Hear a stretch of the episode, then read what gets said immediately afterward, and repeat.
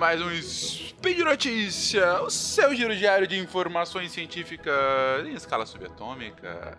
Eu sou o Fencas e hoje, no dia 15 maio do calendário Decatrian, ou 20 de novembro do calendário errado, essa segundona, feriado, vamos para mais um Speed Notícia e falaremos hoje de relações internacionais. Na verdade, falaremos somente de um assunto. Falaremos da COP23 que acabou nessa última semana. Vamos lá!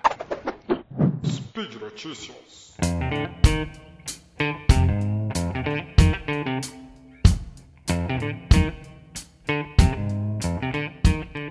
Bom, vamos lá, queridões. É, COP23, a gente já falou em exaustão o que, que são as COPs, o que, que é essa negociação uh, climática internacional no SciCast 114 de mudanças climáticas e específico sobre a COP21, que era aquela COP que ia salvar o mundo.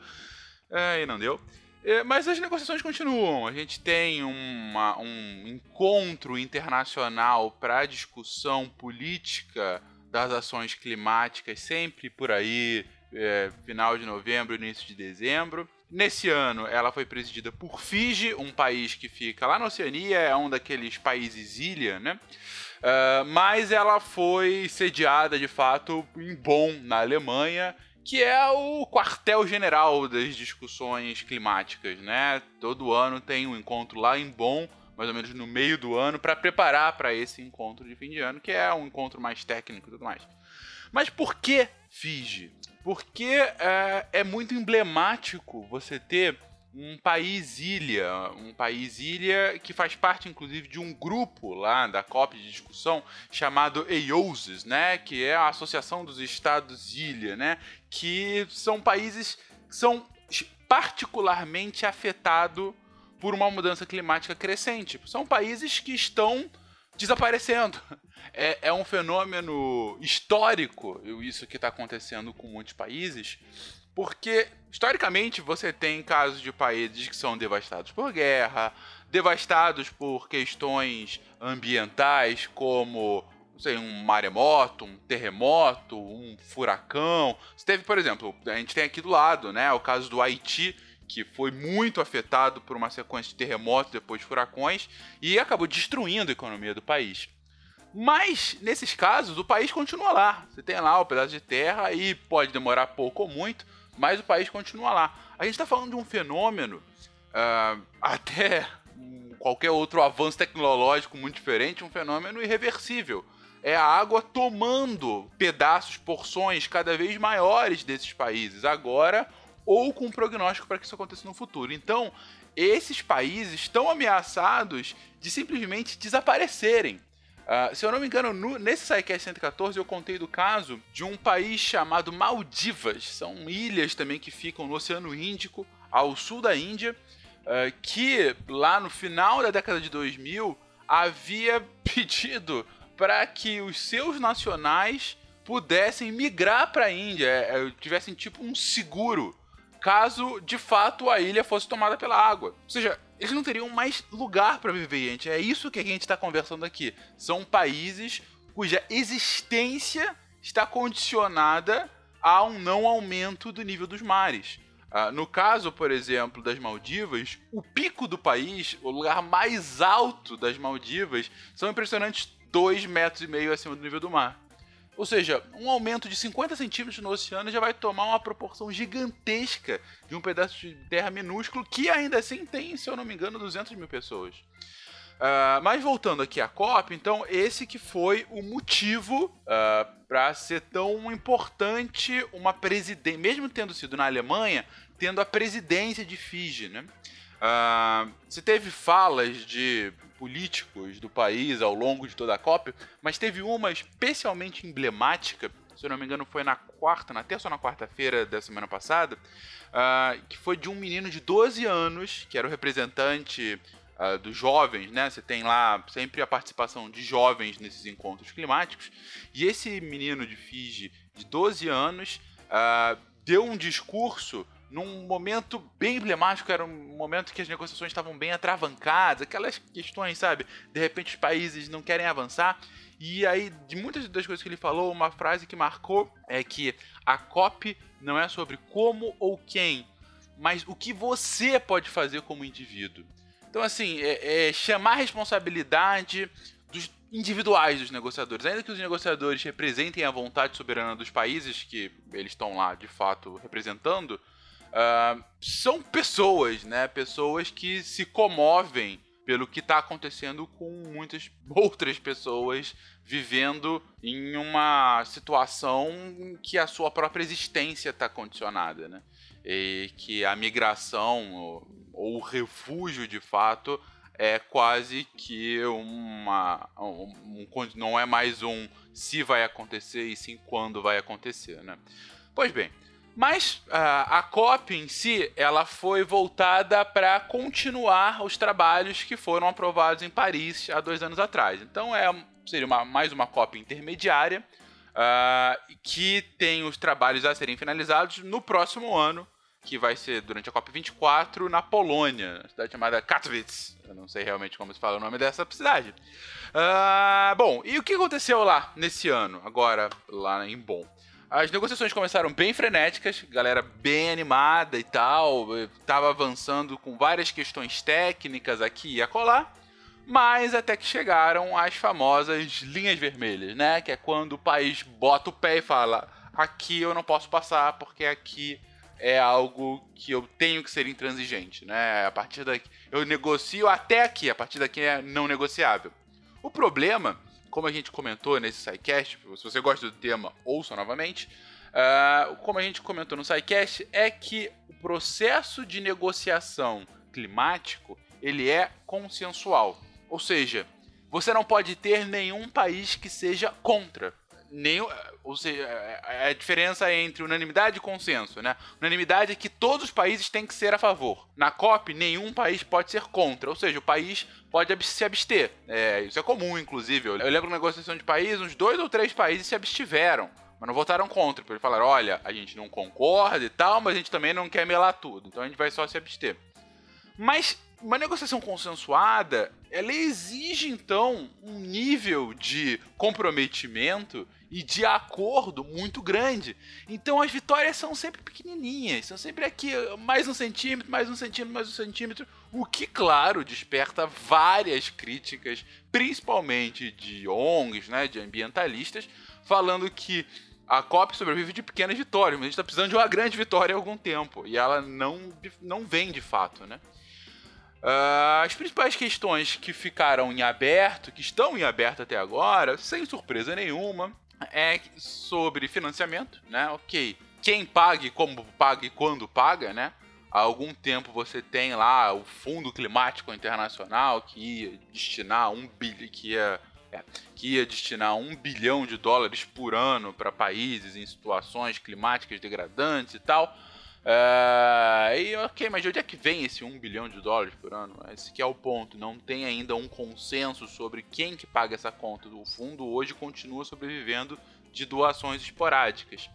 Uh, e além disso, as responsabilidades, né? Enfim, okay, além de quem vai pagar, é quem vai se comprometer a continuar diminuindo as emissões. A gente tem que lembrar que a ambição acordada seria que a gente não pode passar de um aumento de 1,5 graus Celsius da temperatura média global baseado nas temperaturas pré-industriais.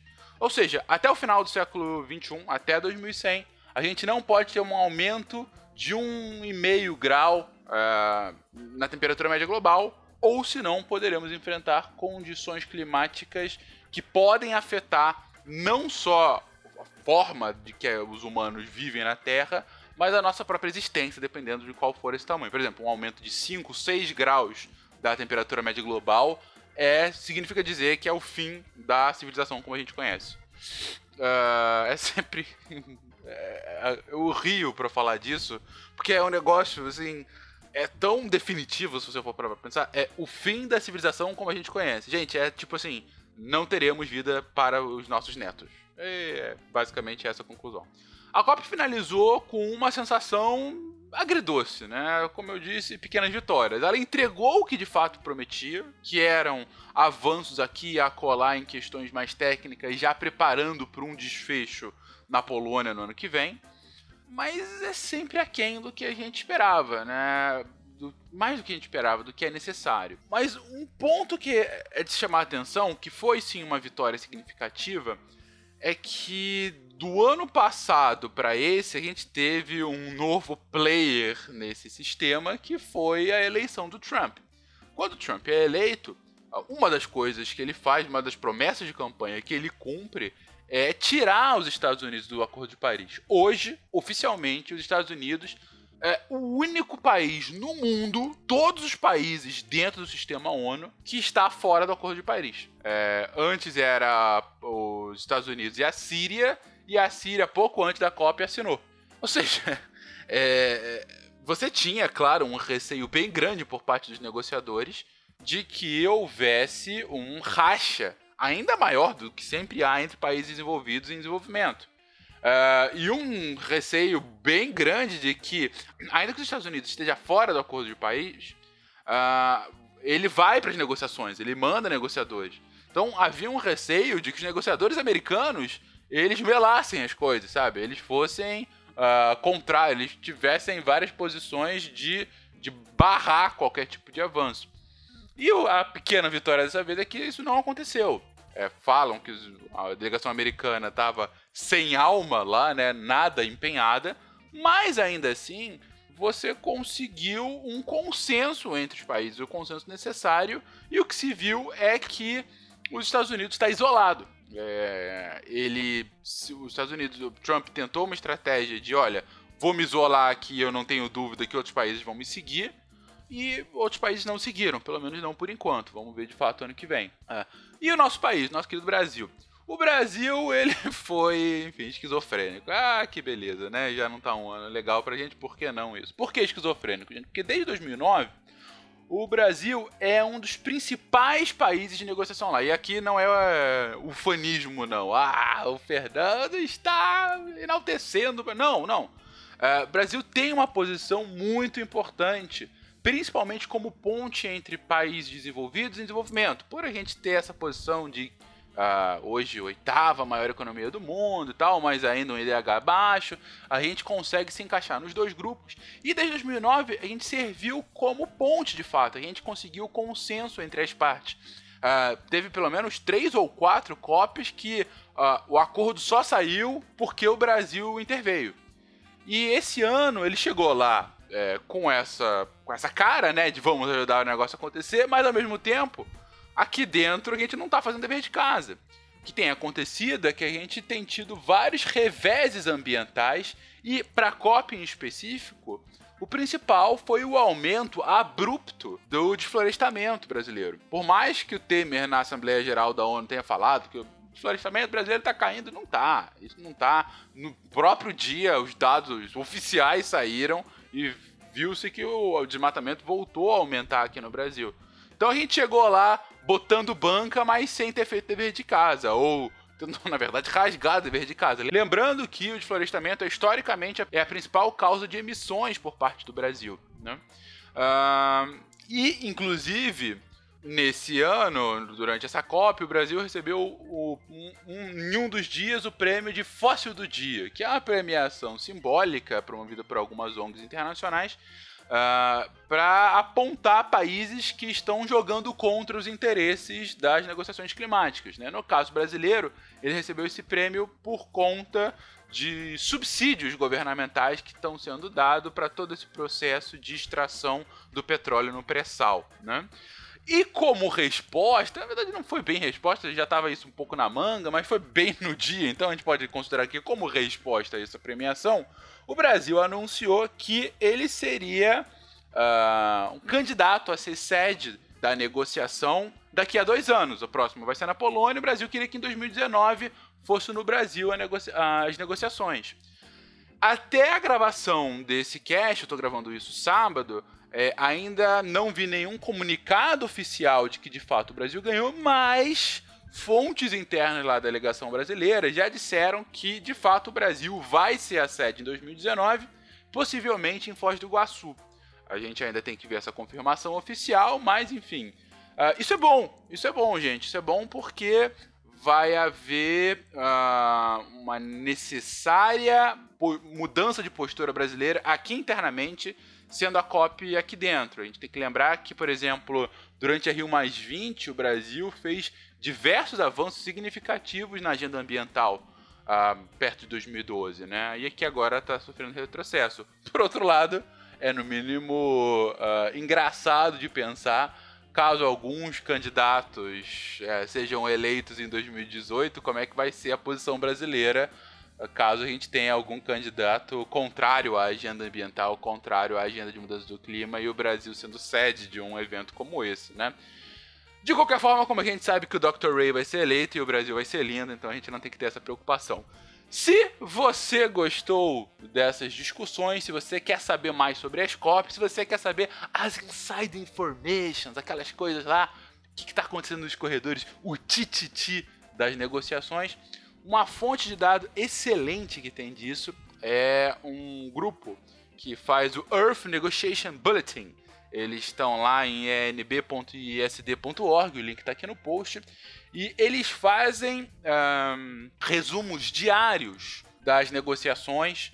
Cada uma das pautas de negociação, porque são várias negociações que acontecem em paralelo, para quem já esteve lá, para quem acompanha sabe que são siglas, siglas diretos de várias coisas bem confusas. Uh, mas se você quiser saber um pouquinho mais, ler sobre essas negociações, inclusive ler tem uma parte, o que eu mais gosto dessas, desses boletins é o último trecho que eles colocam, né, in the corridors, né, que são as, as conversas de corredor, porque são as conversas de corredor que é de fato onde o negócio acontece, né. Então, se você quiser dar uma olhada, é, veja, o trabalho deles é excelente. E nessa segunda da publicação desse cast, eles vão lançar o wrap-up, né? O resumo do que foram as negociações da COP23 em Bonn, presidido por Fiji. Então é isso, queridões. Lembra aqui que o link comentado tá aqui no post. Também vai lá e deixa seu comentário, sua crítica, sua sugestão, o que, que você acha das negociações. Fala lá que mudança climática é um engodo, que são os Illuminati junto com os reptilianos querendo fazer com que o movimento da Terra plana seja abafado. É... Mas deixa lá seu comentário sobre o que você acha. E ainda lembro que esse podcast só é possível porque você, ó, caro patrono, faz isso acontecer. E se você quiser se juntar a nós, entre no Patreon, no PagSeguro, nos abrace, nos ame a partir do patronato. Um grande abraço a todo mundo, até amanhã e é isso. Beijocas.